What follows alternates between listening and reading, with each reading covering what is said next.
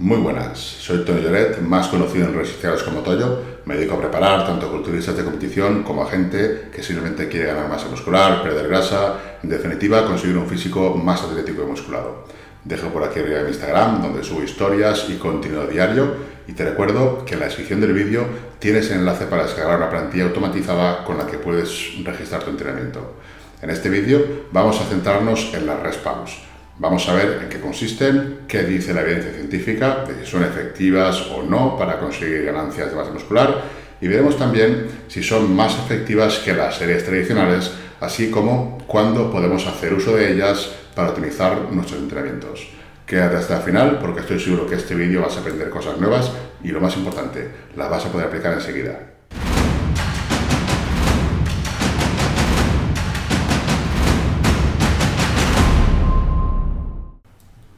Series con Pause. Vamos a ver las series con Pause. Una serie con Pause es una serie en la que llegamos al fallo muscular o muy cerca del fallo y después de llegar al fallo o estar muy cerca hacemos una pausa que por norma general suele ser entre 10 y 20 segundos para después continuar con la serie hasta volver a llegar al fallo o muy cerca. La diferencia principal entre las series con Pause frente a las series con bajadas de peso es que en las series con respaus la carga no varía. Las series con respaus se usa siempre la misma carga, mientras que en las series con bajadas de peso o drop sets, en cada bajada de peso la carga desciende.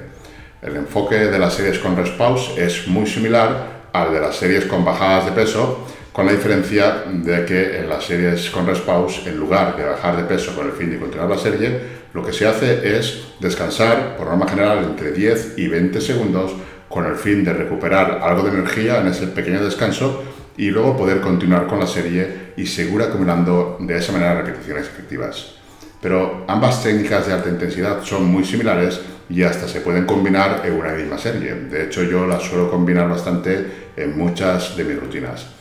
Las combino de manera que, mm, por ejemplo, en una serie primero se hace una bajada de peso y luego, en lugar de volver a bajar de peso, opto por una rest pause o bien se hacen dos bajadas de peso y luego la tercera, en lugar de hacer una bajada de peso, haría otra rest.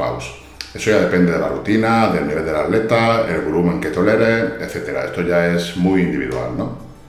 En el vídeo anterior, que veíamos las series con bajadas de peso o drop sets, lo dejo aquí el vídeo anterior por si no lo has visto, veamos la evidencia en los estudios donde se empleaban series con bajadas de peso y se veía que podían ser más efectivas que las series tradicionales.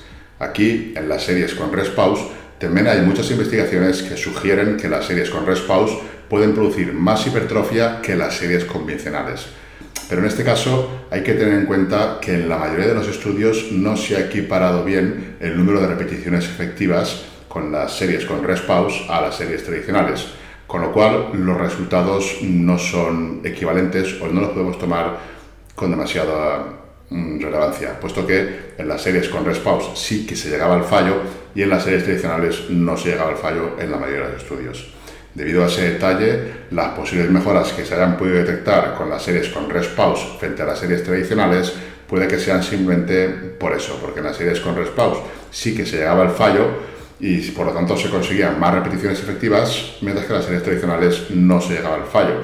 De ahí que hubieran mejores resultados en las series con respaws que con las típicas series de 8 a 12 repeticiones seguidas de un descanso de 2 minutos. Una de las diferencias que nos encontramos en las series con rest pause respecto a las series con bajadas de peso es que las series con rest pause sí o sí, después de cada pausa, el número de repeticiones va a bajar considerablemente.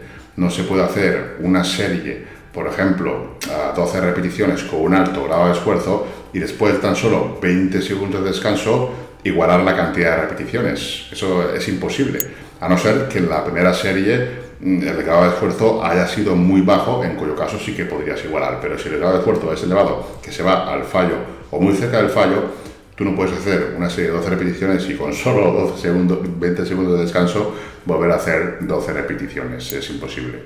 Sin embargo, en las series con bajadas de peso, como baja la carga en cada, en cada serie, ahí sí que sería mm, factible lograr un número de repeticiones muy similar respecto a la serie anterior. Conforme vas bajando la carga, puedes lograr un número de repeticiones bastante similar al anterior. En la rest esto no va a suceder. Cada vez, sí o sí, el número de repeticiones que se logre va a descender, siempre que el grado de esfuerzo, como diga, sea elevado.